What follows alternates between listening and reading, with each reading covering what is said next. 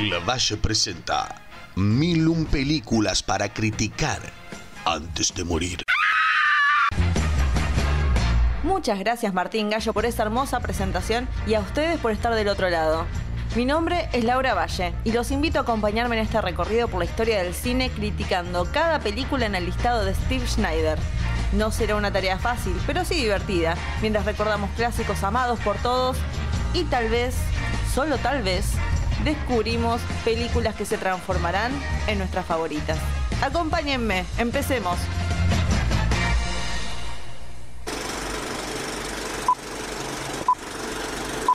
For I am not Emily Kimberly, the daughter of Dwayne and Alma Kimberly. No, I'm not. I'm Edward Kimberly, the reckless brother of my sister Anthony. I can't do that. Why not? I'm in love with you. Snap out of it. Las películas que veremos hoy tienen un promedio de 91% en Rotten Tomatoes, con un crítico diciendo, posiblemente una de las películas más sobrevaloradas de la historia. Totalmente equivocado. Hoy nos reiremos, pero también nos enamoraremos con una mujer teniendo sentimientos por el hermano del hombre con el que se va a casar y con un actor haciéndose pasar por una mujer para conseguir trabajo que termina enamorándose de su compañera de elenco. Tremendo. Todo muy complicado.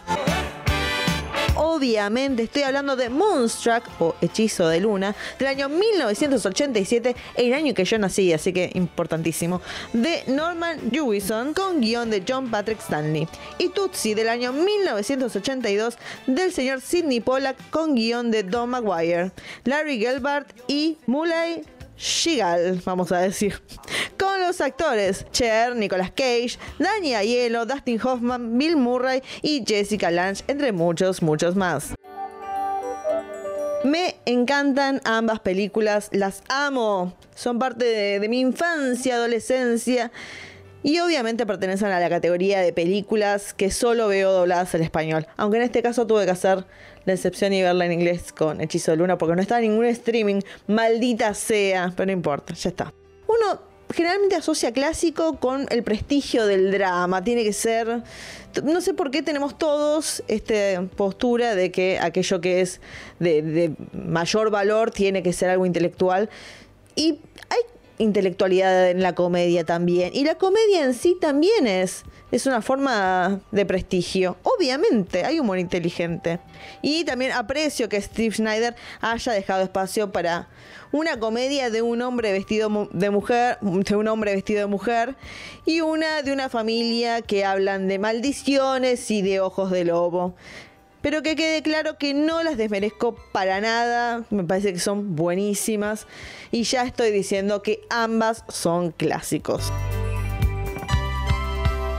Es, algo que noté al verlas de vuelta es cómo se toman el principio para plantar la información básica de nuestros personajes. Es algo que ya vengo diciendo desde siempre, que una buena película en sus primeros minutos nos plantea exactamente de quién estamos hablando desde un principio. No necesitamos que nos llenen de información hablada de cada persona que va a estar involucrada en la película, sino simplemente son pequeñas cosas que ya con eso uno se hace una idea. Y esa para mí es la marca, la primordial de decir, esta es una buena película.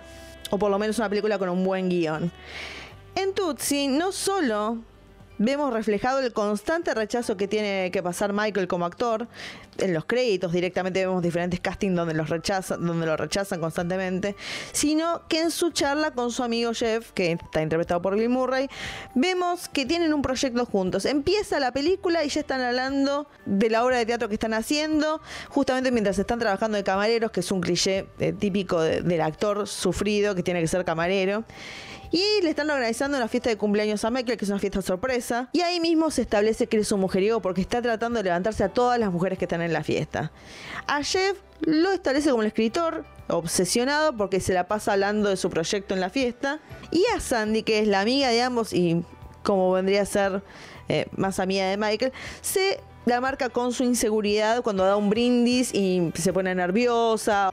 Y así también como la poca bola que le dan, porque estuvo media hora encerrada en el baño y nadie se dio cuenta que ella faltaba en la fiesta. Y esto, aunque nos parezca una pavada cuando estamos empezando a ver la película, son cosas que se establece, que son los problemas, especialmente Michael y, y Sandy, que van a estar transcurriendo durante toda la película porque Michael sí es un mujeriego que tiene que aprender de sus errores y Sandy justamente por sus inseguridades va a aceptar que le hagan que Michael la trate para el ojete.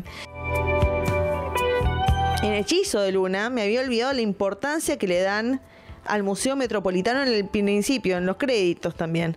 Que es algo que uno lo ve y no entiende muy bien por qué, pero que es una parte clave en la película, es donde se revela algo cuando se va a ese lugar. Y en ese inicio vemos a Loreta, que es el personaje principal interpretado por Cher, como una mujer práctica que no entiende la gracia de comprar flores que se van a marchitar. Aunque admite que le gustan y acepta una cuando se la ofrecen a ella.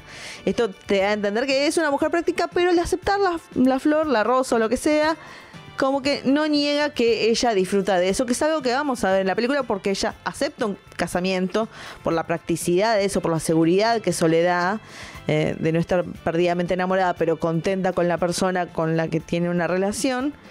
Pero con su relación, con lo que va a pasar en adelante, vemos que todavía hay algo en ella que es pasional. Pero dejando de lado los inicios de ambos clásicos, vamos a ver cada uno por separado. Sobre Tutsi, la trama se da de forma muy rápida porque en la fiesta de cumpleaños Sandy le dice que tiene un papel importante para audicionar el otro día.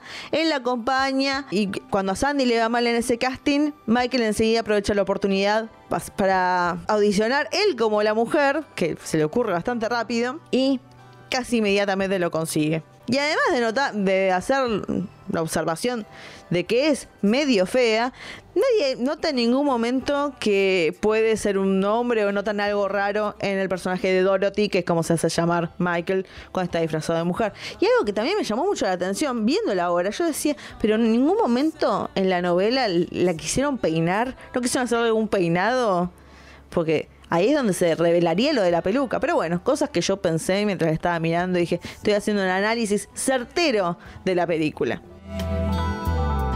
Mientras que él forma una amistad con Julie, que es una de las protagonistas de la novela, eh, que es inevitable, se formará el amor por parte de, Michael, mientras que ella simplemente ve una mujer muy buena que la trata bien. Tiene esos momentos de enredos como cuando Sally lo ve desvistiéndose eh, porque se estaba por probar ropa de mujer. O va un poco a la, a la simpleza, al humor fácil con el sentido de que Dorothy el Michael, disfrazado de Dorothy, comparte camerino con una joven Gina Davis que se desviste como si nada y él tratando de no ponerse demasiado nervioso. Como también evitando que el padre de Julie se le tire encima porque Dorothy tiene muchos pretendientes. A diferencia de Michael, Dorothy tiene mucho más levante. Lo que más disfruto en realidad para mí, el éxito que es esta película, es el detrás de escena de la novela. Toda la parte de hacer la novela, las escenas y cómo Michael, para evitar ciertas situaciones, crea escenas que ayudan a la popularidad de la serie. Y eso me pareció la parte más entretenida de la película. Y como Michael trata muy bien a Julie, lo vemos que realmente está enamorándose de ella, también vemos cómo se porta como un forro con Sandy porque empiezan a tener una relación, pero él la ningunea desde un principio. Esta es un poco la idea de la película, que es como una, siendo una mujer, él consiguió ser un mejor hombre al verse en, en la posición de lo que sería el otro sexo.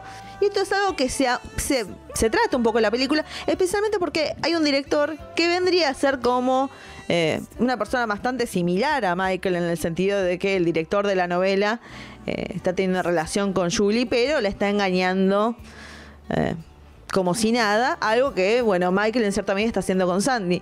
Y una parte le dice, yo te entiendo, como Dorothy se lo dice, no sé si se entiende, le dice, yo te entiendo más de lo que os crees. Y hubiera estado bueno indagar un poco más en eso, en cómo Michael empieza a darse cuenta de que tanto que odia a este director, bueno, él también es así. Ahora es fascinante también cómo ver una película de vuelta para analizarlo, para decir, bueno, vamos a, a verlo como un clásico, como un análisis de película. Y yo vi esta película, yo, yo habré visto Tutsi 10 veces, como mínimo. y tuve una revelación. No sé si una revelación, pero tuve como un momento que no, no había pensado antes. Que es, bueno, bien es cuando se revela, es un probablemente la mejor escena, la más graciosa, el momento donde Michael revela que es Dorothy y demás. Después de eso, hasta el final hay una sola escena concreta de dos personas hablando de intermedio antes que llegue el final. Y fue elección del director o guionista, lo que sea, fue el conjunto en general que decidieron que Michael tuviera una gran charla con el padre de Julie, con el padre de su enamorada que le había propuesto casamiento y él como explicándole la situación. Y yo pensé, no sé si quería ver tanto esta escena como quería ver una escena de Michael y Sandy, Michael pidiéndole disculpas a Sandy por todo lo que le hizo. Porque no solo que eh, la ninguneó todo este tiempo, sino que además le robó el trabajo, pero no, le, tuvo la consideración de avisarle antes de hacer esta revelación. La trató muy mal y creo que un poco la idea de la película era eso, que Michael era un forro y se dio cuenta de su horror. Y sí, antes que quede con Julie todos estemos felices por ellos y demás su redención era ir con Sandy y reconocerla, porque parece que hasta el propio director se olvida de Sandy como el resto de los personajes de la película. Y, Terry Gar, la verdad que actúa bárbaro en la película y creo que es ninguneada también ella en esto de que la, historia de ella como que queda ahí en la nada. Me hubiera gustado muchísimo más ver un final con ella y Michael y después ver el, final típico de comedia romántica con Julie.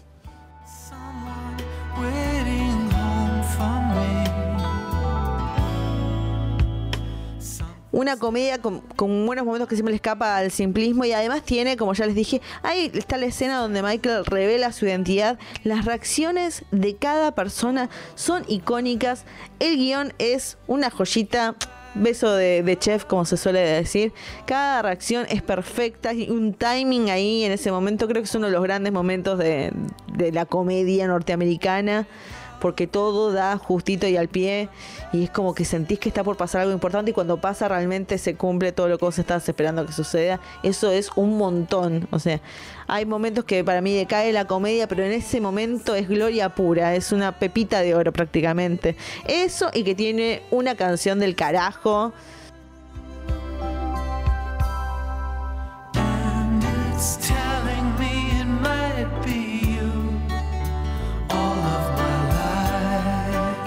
Y sí, aunque no tenga una canción eh, icónica o revelaciones cómicas de alta importancia, debo decir que de las dos películas, Hechizo de Luna es mi favorita. Creo que en parte debe ser por esa esencia italiana que es tan parecida a la argentina, con personalidades pasionales y estos quilombos familiares. ¿Vieron cuando uno a veces dice un plato simple? Si uno, uno de ustedes ve realities de cocina, como a veces veo yo, que siempre dice, agarran y dicen, si vas a hacer un plato simple que sea perfecto, yo creo que esta es eh, el equivalente de algo que, que no hay un gran conflicto que haga sufrir a los personajes, como que todos los pequeños conflictos se resuelven, como es simpleza, pero está hecha la perfección a ese nivel que creo que vale mucho. Cuando Loreta le pide matrimonio a su novio Johnny de la forma más incómoda posible, él inmediatamente se tiene que ir a Sicilia para acompañar a su madre en su lecho de muerte. Pero antes de irse le pide a ella que se contacte con su hermano, Ronnie, con quien no se habla hace cinco años por motivos que no le quiere decir. Ya al día siguiente Loreta va a la panadería donde Ronnie trabaja para descubrir que el motivo del enojo del joven Nicolas Cage es porque culpa a su hermano de un accidente que le sacó la mano. Lo cual no tiene sentido su historia, es como, está muy bueno todo, pero no tiene sentido. Y ella le dice la posta, le dice, vos sos un exagerado que es echarle la culpa a tu hermano de todo y demás. Y de ahí inevitablemente empiezan a tener relaciones carnales. Y ella, la verdad que no tiene mucho rechazo al tema, ¿eh? No se le hace muy complicada. Mientras que al mismo tiempo el padre de, Loreta, Cosmo, tiene un romance, algo que su esposa Rose ya intuye, que él tampoco lo esconde muy bien, llega y dice, ¿dónde estuviste? No sé. Bueno, ese tipo está teniendo un romance, claramente. Y tiene esta teoría que me pareció muy interesante sobre los hombres y el miedo a la muerte, que por eso tienen romances. Me hizo acordar mucho a otra película que habla un poco sobre los hombres, cómo buscan mujeres jóvenes, por cómo ellas los ven a ellos como mejores de lo que en realidad son. Me pareció muy interesante también. Cuando inevitablemente Loreta y su padre se cruzan, estas verdades que ocultan estos romances que tienen salen a la luz, pero solo para ellos. No es que ella va corriendo a lo de su mamá y le dice la verdad, ni nada de eso. Ahora, cuando Johnny vuelve de Sicilia, poco lo afecta que su prometida esté enamorada de su hermano, porque él ya pensaba dejarla a pedido de su madre. Y así al mismo tiempo se resuelve también lo de Cosmo, porque sin decirse mucho, como una pareja que se conoce hace muchos años, él con una simple cruzada de miradas al final de la película se da a entender que ella lo perdona y él no lo va a hacer más. Es un momento muy lindo, pero en sí no pasa mucho drama. Son enredos que se resuelven rápido, pero es el guion y los actores y este ambiente de, de familia que generan ganas de que te quedes. Así como también Rose. Rose tiene como una especie de posible romance que se cruza con, con el padre y después no pasa nada de eso. No es que tiene problemas con su marido después. Me encanta también cómo se toman el tiempo para mostrar personajes secundarios que no llegan a nada. Es gente que está ahí, hace un comentario y se va. Eh, Loreta de repente está esperando, viendo que Johnny se está yendo en el avión y una mujer le dice, tiré una maldición a ese avión para que se caiga por mi hermana que me dejó, eh, que se fue con el hombre que yo amaba y demás. Y aquí llega a nada. Cuando Loreta va a la licorería hay una pareja charlando de, de cómo el marido miró a otra mujer de, otra manera, de, de que tiene ojos de lobo. Y eso igual queda en ella, pero esos personajes no aparecen más. Me gusta también que tenga esta mística, como ya dije, magia realista, donde se habla mucho de el poder de la luna en ellos, las maldiciones y la suerte. Para bien y para mal se habla mucho de la suerte. Todos, la verdad, Olimpia Dukakis, te amo, beso al cielo, como siempre. Todos son grandes actores. Nick Cage, revelación absoluta. Este es el Nick Cage que queremos y merecemos. Este, ese es el nivel de locura que lo hizo quien era. Hasta que ahora se, se transformó en un meme andante, lamentablemente. Pero lo que más me gusta es cómo Cher fue reconocida por la gran actriz que es, porque es una gran actriz. Ya lo venía haciendo y lo sigue siendo. eh, y me parece que está muy merecido el Oscar que recibió como mejor actriz en este clásico, que yo vendría a decirle, ¿cómo lo clasificaría? Me parece como el clásico minimalista, pero perfecto. Así nomás. Cortito y al pie, pero hecho de la mejor manera posible. Datos de color. Vamos a empezar primero con Tutsi, que bueno, me llamó la atención porque yo pensaba que tenían una muy mala relación. Eh, Meryl Streep ayudó a Dustin Hoffman a crear la voz de Dorothy. Eh, está muy bien. Lo, para parecer tenían llamadas por teléfono y él probaba diferentes tipos de voz con ella. Y Lane May ayudó en el guion, creó el personaje de Bill Murray, el de Jeff, y recomendó a Terry Gar para el papel de Sandy. Y ustedes dirán, ¿quién es Elaine May? Elaine May es la directora de The Heartbreak Kid, película clásico de la que hablamos la segunda temporada, así que todo tiene que ver con todo. Y no le dieron crédito, pueden creerlo, ayudó y no le dieron crédito. Y como ya les dije, Terry Gar, una gran actuación como Sandy y fue la única vez que la nominaron al Oscar como mejor actriz secundaria. Excelente actuación. Bueno, ahora vamos con Hechizo de Luna. Cher se la rejugó y dijo, yo no voy a actuar a no ser que le contraten a este muchacho que se apellida Jaula, Nick Jaula, Nicolas Cage. Dijo, si no lo contratan, yo no actúo. Qué bien que estuviste, Cher, una campeona.